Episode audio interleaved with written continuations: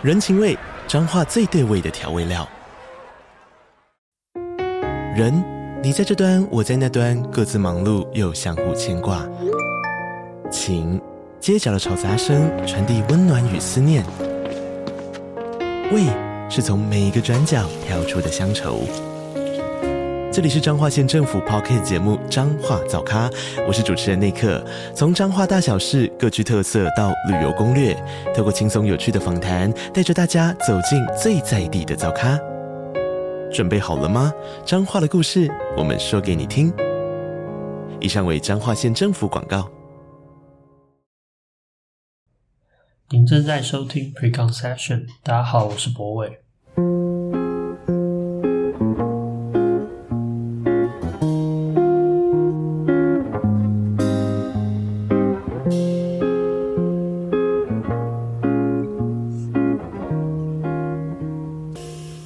收听今天的节目。好，那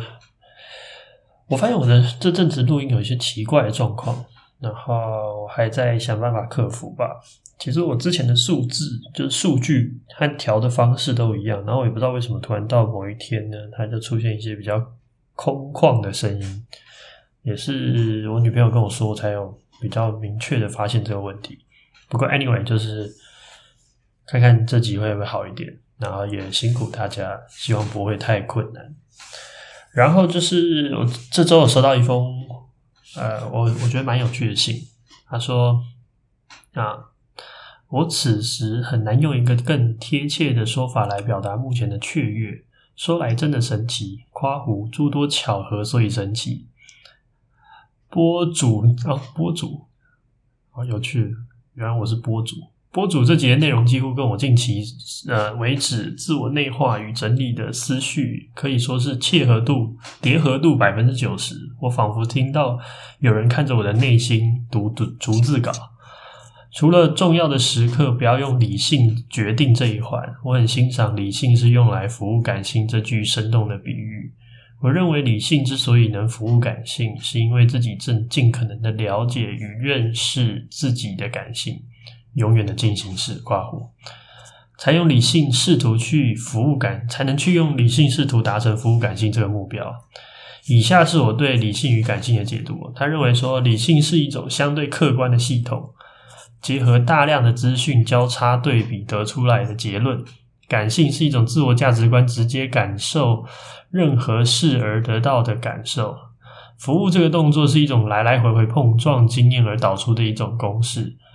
唯一对不要用理性去做重大决策，这这个症结点这句话，他觉得我讲的有点绝对，因此我第一时间想到的事情是自己啊、自杀念头的，呃遇到自杀念头，自己最后的选择是问号。自杀本身是一个违反本能的行为，看是看似呃解决身心痛苦的唯一方法，但那个时候这股冲动。缓缓用理性去说服，夸胡用理性去说服，愿意相信生命有机会找到转机。前序那句话好像就不适用了。期待你的回复啊！我觉得他这个，嗯，我想一想，就我可以理解，就是大家可能会对重大决策这件事情用感性去做决策，不要用理性，内心会有一种困惑。但事实上，我觉得。呃，你本身在呃回应自杀这个问题里面的方式，其实它最后导到的东西也是一种感性的选择。啊，我我我的嗯，我想一下要怎么讲这件事情比较好。就我不想要让大家觉得说，好像就是一切就是靠 feel。我真正想要讨论的事情是，一切你要用一定程度上的理性来服务，来达成一个感性的目的。所以有点像理性是一种手段。然后这个手段最后达到的效果是你在感性上面能够完全的接受，或是得到一种呃感性的输出结果，让你舒服。好，所以呃，我并不是觉得呃所有事情理性没有它的存在的价值，然后最后就是用感受去决定。譬如说像你刚才举那个例子，说自杀本身是一个违反本能的行为，OK，这个。这我们先过，我有时候也不一定这么想。但是我们先不要把这个话题扯这么黑暗。但是当你告诉我说，看似身心呃这种时候，你需要用一种呃要缓住那个想要自杀的那个冲动，这种这种情绪，然后用理性的方式来看待说服，愿意相信生命有机会找到转机。在我看来，就是。愿意相信生命有机会找到转机这件事情是一个感性的结果，就是理性不会得到生命一定会有机会得到转机。如果是一个非常糟的情况下，你可能真的很难去相信，或是在理性上面它的几率或概率是极低的。所以，愿意相信生命有机会得到转机这件事情，其实是一个感性的理解的结果。所以最后，你透过一个理性的方式试图说服你，但有些人可能也不一定需要透过理性，他可能透过别的方式也能做得很好。但我想讲的事情是，你在论述这句话的时候，对我来说还是一样的。就最后你想要得到的，你愿意相信生命有机会遇到转机这件事情，它就是一个感性的结果。对啊，我觉得。你怎么会？我我不觉得生命有转机这件事情是一种很理性的认定，它更多是建立在一种相对嗯相对感性的状况底下才会得到的东西。所以我觉得我们百分之九十雷同，那可能在一些定义上的理解，或者是可能最后几步我们可能走的不太一样。那不代当然不代表我一定是对的，但是对于这件事情我的感想是这样，就是呃。其实最后很多东西，你愿意相信或愿意接受那个结果，本身它其实还是一种不理性的状态。换句话说，它就是一个感性。然后，但是处在那样子感性的我们，其实是一个比较舒服的状况。所以，如何用一种相对清晰的状态，然后引导自己变成一种呃接受这样感性的结果，我觉得是。我真的，我上一集这个人生没有应该，只有愿意这件事情想要讲的事情，对，所以希望有回答到你的问题，但也很高兴，也很高兴你的这个留言跟提问，我觉得蛮有意思的，对啊。然后自杀本身其实是一个有点想谈又不敢谈的问题，嗯，因为我其实也没有办法 guarantee 这件事情。讲出去之后，他呃，我真正想要表达，或者说我想要呃说的东西，有没有办法叙述的如此明白，然后让这件事情是好被接受，或是能够不要造成任何问题。但是我其实觉得自杀一直以来都是一个非常非常深刻的哲学讨论，但。但等我有以后有能力讲这件事情的时候再说吧。那回到今天的题目，我觉得今天的题目算是可能，呃，这个理性与感性的最后一个 topic 吧。如果下周我没有想到任何新的话，这个就是目前理性与感性的最终章。呃，今天我想要讲的事情其实很简单，就是我会觉得，嗯。理性，我想要剖析一下，就是对我来说，我的人，呃，我人生在理解这件事情的过程之中，呃，它有一个段好像越来越不值得，或者是越来，我我为什么会对这件事情会有那种，呃，对理性的一种放弃的感受？我觉得其实建立在很多我人生发生经验里面，然后我觉得今天能够跟大家分享的，大概就是这种感觉，呃，一种。一个那么一个那么热爱理性的人，然后有点发现理性的问题。那当然我知道有可能最后都是我的无病呻吟，但是毕竟我们是偏见嘛，对啊。好，其实我觉得我一开始对理性这件事情的理解，或是说对感性的排斥，其实来自于我的母亲，就是我妈。然后其实这件事情我好像之前有讲过很多次，但简单讲就是。我妈是一个很容易在在我小的时候，她很容易情绪失控，她可能会呃非常愤怒或是爆哭这种。然后当时的状况就是，她会因为她的情绪失控跟我们道歉。那当然你可以理解，就是在一个很小的孩子的心目中，就是你为了这件事情道歉，那代表这件事情一定是一个相对负面评价的东西。然后当然我也不喜欢我妈那个时候的状态，就是毕竟呃过分的愤怒跟过分的伤感这些巨大的情绪起伏，也不是我那个年纪的时候能够很好处理的东西。嗯，但我觉得这件事情也不怪他，就是这件事情也跟他的呃童年的生长历程有关系。这也是我们后来长大之后能够认识到很美好的一件事情之一。哎，我说能够理解到他的童年，对我来说是一件美好的事情之一。就我更好的理解我的母亲。但我想讲的事情是，那样的前提之下，我其实一开始我对于过分的情绪化或者是很高能量的情绪爆炸这件事情是非常排斥的。我认我认知到这样子的事情是一件不好的事情。然后在我的成长过程之中，有一件事情对我影响也蛮深，就是呃，我在呃国高中的时候有学习答辩论。呃，可能我不知道你们周围会不会有一些你知道好辩的朋友，或者是呃嘴巴很溜的朋友。但是我觉得这跟答辩论跟这件事情其实不一定有，它有正相关，但是没有绝对相关。呃，我觉得逻辑上面来说的话，辩论它其实是一个非常讲究语言逻辑的一门技术。那这门技术，它在语言逻辑上的表达，它做到一个非常好的一件事情，就是它有一种精准的效果。呃，我们常常在讲话的时候，不一定有办法很好的表述一件事情。那辩论它给的其中一个最有趣的训练，在于就是你怎么样用最少的词句把一件事情讲清楚。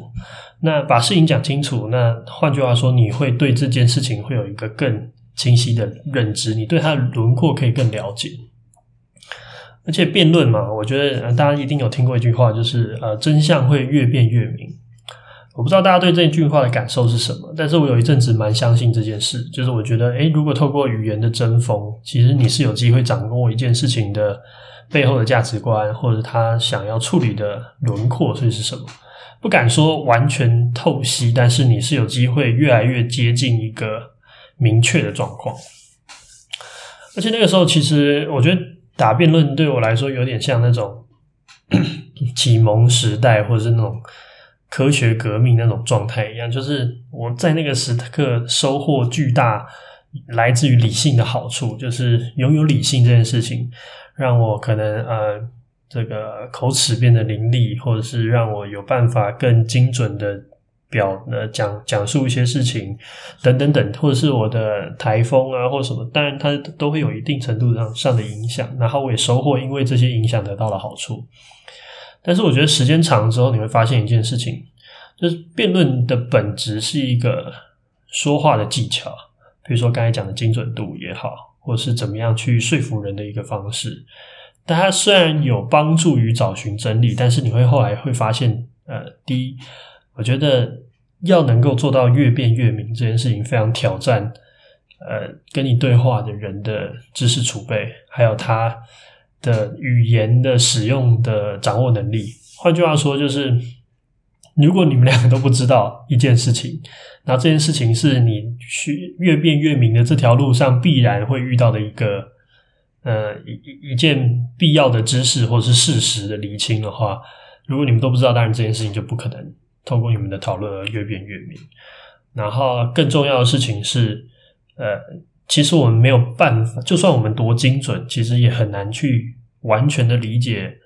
呃，他者使用同一个词汇所想要表达的意思是什么。因为大家可以理解，就语言这件事情本身，它其实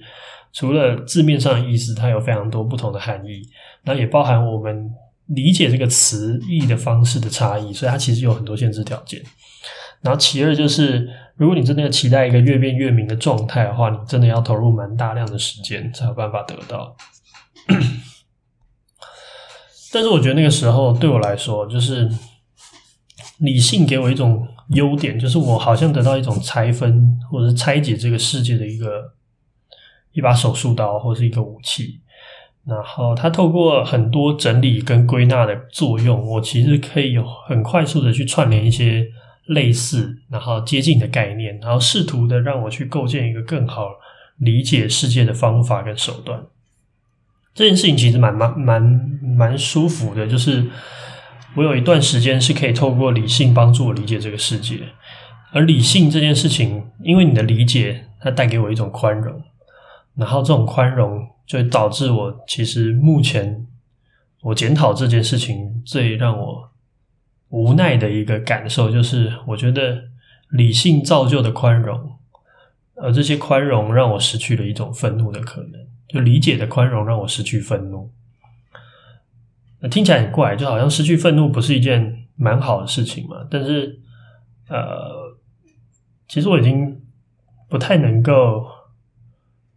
不是说不太能够愤怒，应该说很多时候我面对一些问题或者说我不满意的事情，我第一个反应是去剖析它，然后在剖析的过程之中，因为存存在即合理嘛，就是很多时候一件事情发生一定有它的脉络，不管这个脉络是怎么样发生的，是什么样子的脉络，它一定有它其存在的状态，所以更多的时候是那种你会觉得。自己变得老老练，或是用另外一个词，就是知世故，就是你了解这件事情，你可以透过你的理性的手段，你可以去分析、理解这件事情如何发生的。然后一旦你理解了之后，其实你很难对这样子的东西愤怒。呃，我想要试图解释一些例子，例子。那我就我就想说，譬如说。比如说，我可以理解有些人不能接受同性婚姻这件事情，就就是我我是真正能够理解他们，可能透过他们生长的过程之中，比如说你去呃随便带入一个，比如说他从小到大的呃生活环境里面，他对呃异性恋跟同性恋的理解上的先入为主，那这可能来自于他非常根深蒂固的一些想法。然后再来，可能他把他的意义状态跟宗教有一个，他人生的意义跟宗教有一个很巨大的绑定。那所以，如果这件事情一旦发生，对他来说，一定程度上其实是摧毁他生命中最核心的一种信仰的状态。所以对他来说，捍卫或或者是不去接受这样子的事情或那样的价值观，更多的是因为他可能必须要捍卫一个对他来说更重要的一种生存状态的需求。所以你可以理解这件事情，可是真正最大的问题就是，我觉得这样子的事故，或者这样子的老练，或者这样子失去愤怒，让我觉得，就是我不能明白，就是我知道这些事情，然后我 replace 掉了这种情绪之后，然后我要做什么？就是如果我没有更多的欲望，或是更多的愤怒，我只是。一直不断的理解这个世界，然后这个世界之所以到到如今的此般地步，它一定都有它的原因。但是这些理解之后，让我没有办法，就是让我失去了一种往前走，或是离开的，或是逃离的一种欲望。因为我就我就好像看看到一本某定程度上看到一种。解释，然后这个解释理性上的合理，但理性上的合理这件事情就剥夺我在感性上的一种愤怒也好，或者是欲望也好。那最后，最后我就我就是看着一本说明书，或是看着一个被摊开的图纸，然后我不知道我下一步要往哪里走。这就是我觉得理性对我来说最我现阶段最不满意的地方，就是。它其实并不会给我一个往前走的动力，然后这这样子的感受其实是，嗯，我想一下什么时候，就是大概就是也也有也有发生七八年以上吧。但这种这种感觉就是，你越来越理解这个世界，但你也知道你好像某某一天就会变成那个呃那种中年人，或者是那种。啊，就是会这样啦，然后还可以告诉你为什么会发生这样，但是他不会去做任何行动的人。然后这件事情让我觉得很很不舒服，就是有点如鲠在喉那种感觉。就是，但是去理解这呃，去理解这个世界，或者是透过理性去了解这个世界这件事情本身，还是有趣的，就是还是有。一些在得到或者是你在认知上的一些收获，还是对你来说是有意义的，或是呃是有可呃值得被珍惜的瞬间啊。对，但是最后我好像就是站在一张各式各样注解，然后来理解这个世界的一个巨大的地图面前，但是我也不知道我要去哪里，所以我就反思这件事情对我来说是。嗯，这这接近这五年之之后才比较明确，我感觉到这就是我认知中，呃，纯粹的理性带来的的破坏，就它会真正一定程度上剥夺一种感性。那我我们先讲这段，先放在这边，就是这样子的结果。我也一开始我也对它有点无能为力吧，就是在我的理解里面，它会是一种。我好像不能放弃我去理解，或者是我去透过理性来得到的东西，但我也知道我好像失去一些属于感性上的一些真实，呃，一些一些动力。然后我还没有很确定这件事情是不是一件合理的交换，或者是就有点像那种呃，你们应该有听过一些那种概念，就是如果你很聪明，你就意识到悲伤。但如果你很单纯，就是你很傻，但是你会会可能很快乐。那某定程度上，就是你好像透过理性，你交换到的是一种漠然，或是一种恍然的那种状态。但是感性，你又会你知道横冲直撞，或者受很多伤，或是你会对这个世界有非常多不理解。对，就他好像站站在一种交一种一种选择上面。然后再来就是对我来说，呃，另外一个让我感觉到理性没有那么这么坚强或是纯粹的原因，就是我还是能够感受到我生命中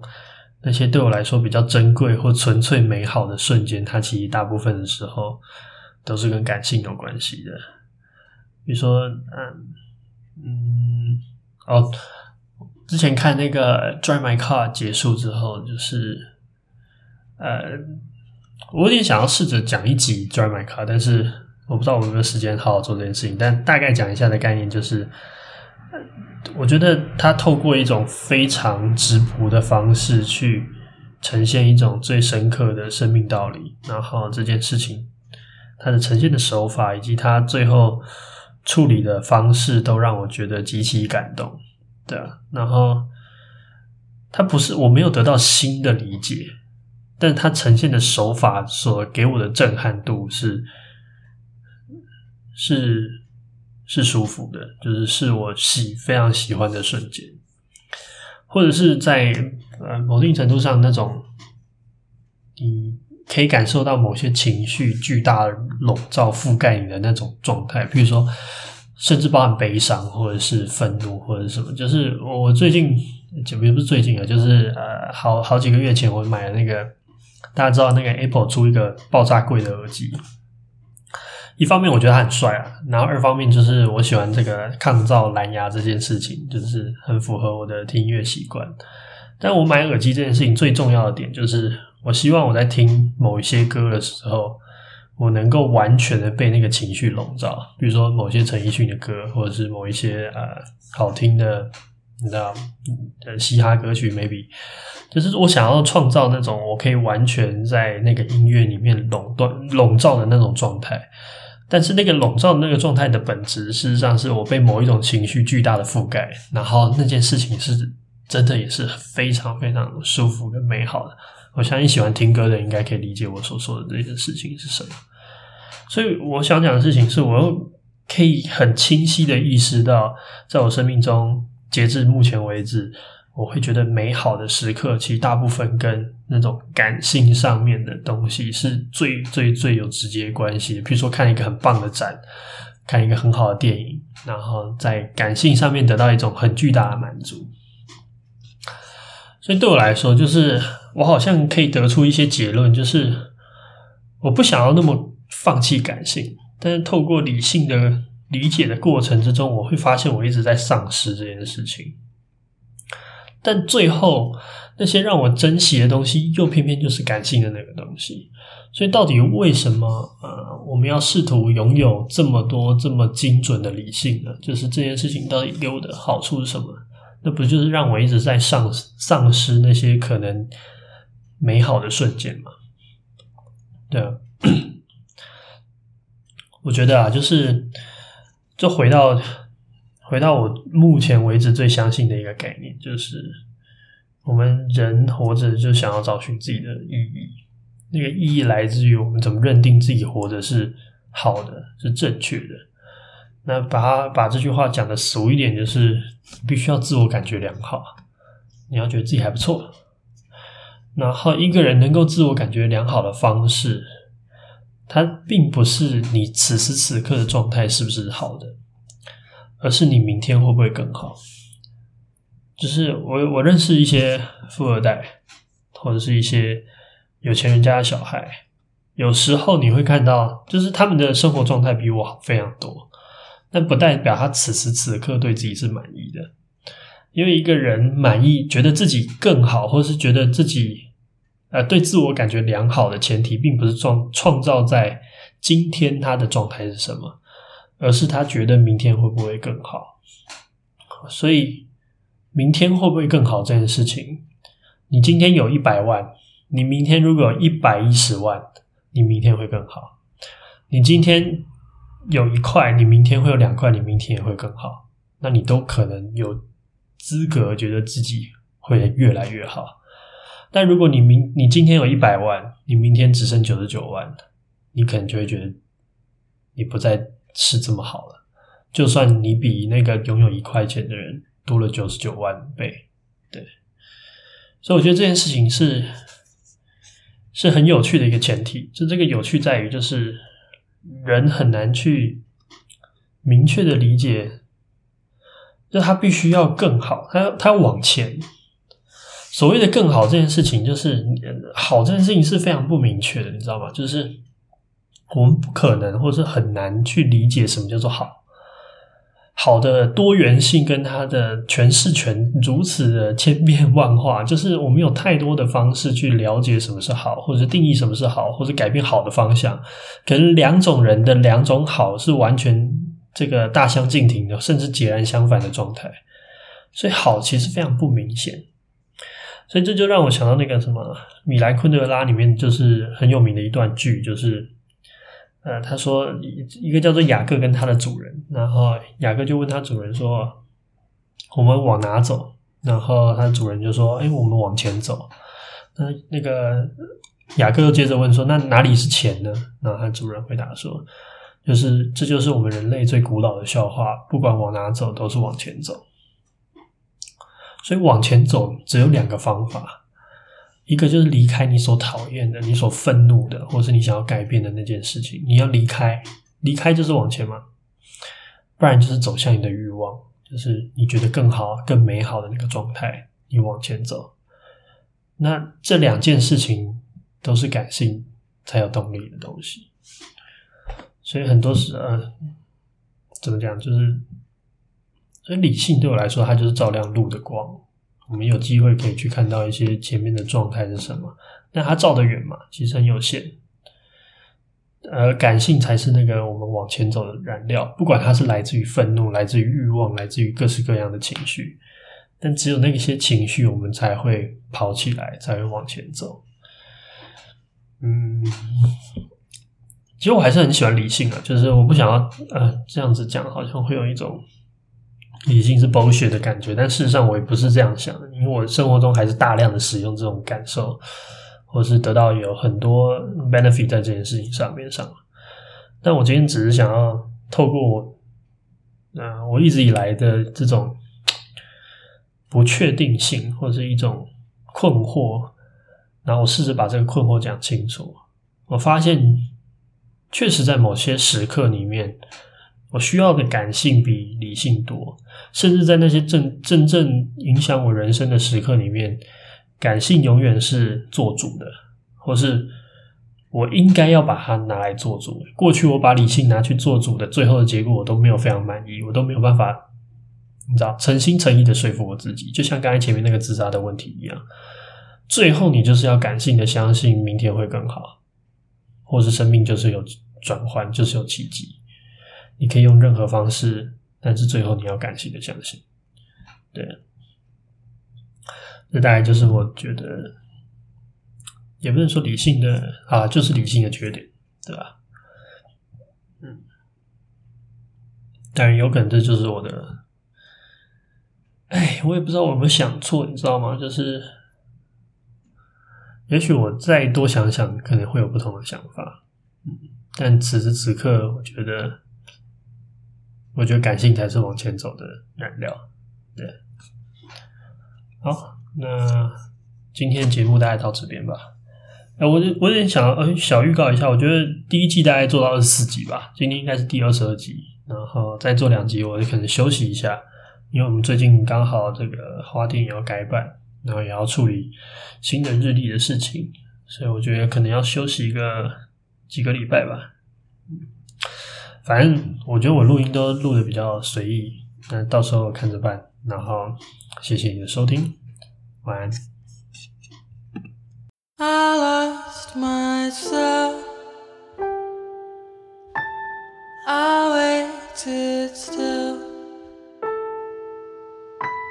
For a glimmer to arrive, I know